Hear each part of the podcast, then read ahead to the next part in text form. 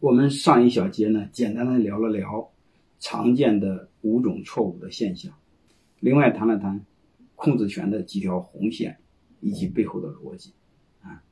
下面我们谈第二小节，就是两个股东在一起该怎么分股份啊？夫妻股东该怎么分？另外学习一个案例啊，我们两个股东刚才说不能平分或相对平分。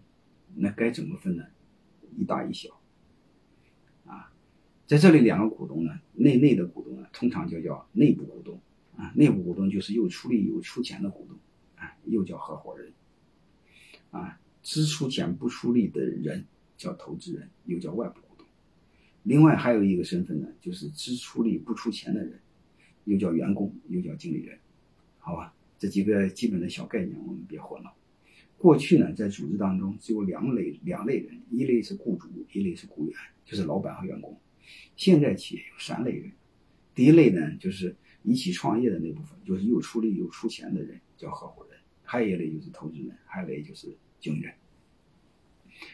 我们先看第一个，就是两个股东在一起搭伙啊，我们一定要一大一小，大小到什么程度呢？就是一一九二八。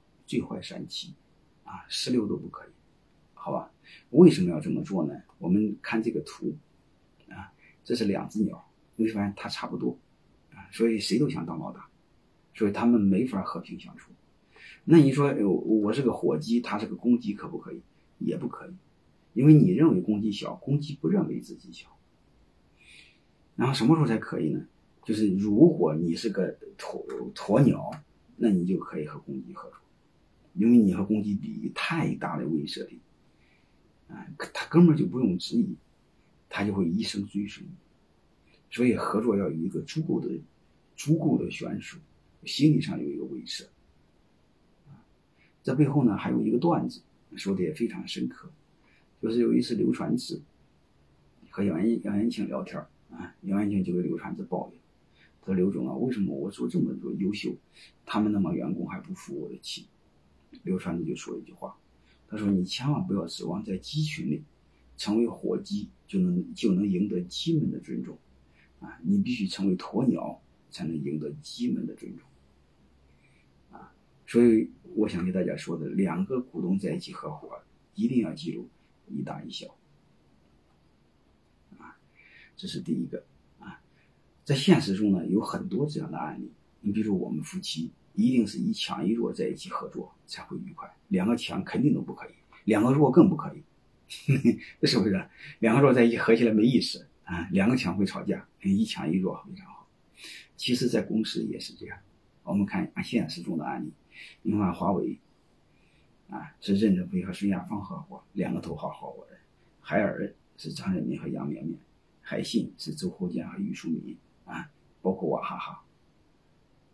啊，钟兴后和那个女的叫什么我忘了啊，嗯，基本上都是这样，啊，一男一女，即便不是一男一女，你看看马阿里的马云和蔡崇信也是一强一弱，包括乔布斯和库克也是一强一弱，因为库克这伙计喜欢男的，嗯，他是男的还是女的？我不知道各位有没有经验，嗯，不管怎么着，我的推理他是男的，如果喜欢男的，应该性格偏软吧，嗯，好吧，大大家记着。两个人在一起搭伙，一定是一强一弱，要有高度的悬殊。啊，五一四十九不可以，十六也不可以，因为他四十你六十，事实是有否决权。好吧，嗯嗯，万不得已的时候用，所以所以一般不用。那还有一种情况怎么做呢？就是强强错位合作，啥意思呢？就是我们非要两个合作不行吗？你非要合作，江湖上也有成功率的，但是你一定要记住，这是小概率事儿，不是大概率事儿。怎么合作呢？就错位合作，就是你们两个高度互补，谁都离不开谁，这个是可以的，理论上是可以的，但现实中毕竟是小概率事儿，啊，所以你非要这么做，我会尊重你，但是我会警告你是小概率事儿，因为它在自然界中也是小概率的事儿，它不是大概率的事儿，因为自然界中是强弱合作是大概率的事儿。强强合作是忽悠别人的，是概率。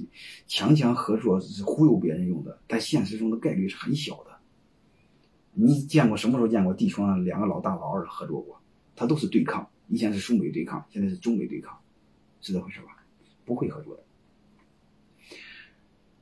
为什么说强强的错位合作自自然界中也是小概率事件呢？你会发现自然界中有这样的吗有，就是狼和狈，他俩合作是非常紧密，啊，忠贞不渝。但是我们人类这个动物呢，老是自己干不了的事老是贬低别人，说人也是狼狈为奸。其实这个坚那个坚是不对的啊，应该是坚强的坚。你也合作非常坚定，也相互不背叛。我反倒我们说人也不好，其实是我们自己没做到。但是它是小概率的事在自然界中还有一个小概率事，就过去的夫妻是男耕女织，谁都离不开离不开谁。现在你会发现夫妻就不存在了，谁离开谁活得更好，不需要你做饭，也不需要你做衣服，我出门都能买，楼下都有。所以你看夫妻的现在的离婚率高，就是在这，它是强强的不是互补，同质化合作。过去的呢夫妻是互补合作，所以离婚率越来越高，这是很正常的。说明了每一个个体太强大了。呃，这个没有办法啊，这社会发展的一种，嗯，一种规律吧。这个我们是对抗不了的。嗯，据说深圳的离婚率能到百分之八十了。就按这个推理下去，很快大家都会是单身。所以我们开心的等待着那一天。然后我们看一个案例，啊，这个案例就是这个潘石屹和张欣，啊，就是为什么两个人要互补，啊，他说找合伙人一定要找互补，你不要找一个班的。要不然两个都会都不会，啊，找互补呢，嗯，才是一个合作的基础，啊，他说他和老婆，他和他老婆也是互补，一个海归，一个土鳖，一个从西方来，一个从西北来，所以他俩就高度互补，啊，在这我多说一句话，合伙人，你不是两个强强错位合作，也要互补，一定要互补，为什么？互补存在欣赏，欣赏才能成为团队，好吧？这当然这是另外一个，就是合伙创业的时候，合伙人怎么找？当然，他和今天的课没关系啊。还有一种情况下是可以的，但是在我们这片土地上，我不建议用啊，就是有共同的信仰啊，这个是可以的，两个人可以强强合作，甚至同质化合作都没问题。你比如安利，你比如宝洁，你比如惠普，你比如谷歌啊，包括雷曼兄弟和高盛都是可以的。为什么他们可以？因为他们都是基督徒。啊有共同的信仰，那你说我们有共同的信仰可以吗？哎，目前据我了解，如果在中国，你说你们有共同的信仰，嗯，我只能说一句话，他有时候不准，啊，后面省略好几万字，你们自己意淫就好了，我就不说了，啊，但是该忠告的我已经忠告你们了，啊，好吧，这就是两个人怎么合伙，啊，两个内部股东怎么合伙，啊，一定要一大一小。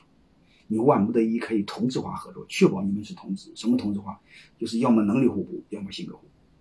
但是这里边当中哪个更稳定一些？一定是性格，对吧？但是各位你一定要注意，如果你性格很强，你找了一个性格很弱的，各位你一定要注意，他家他很弱，他家那位就很强。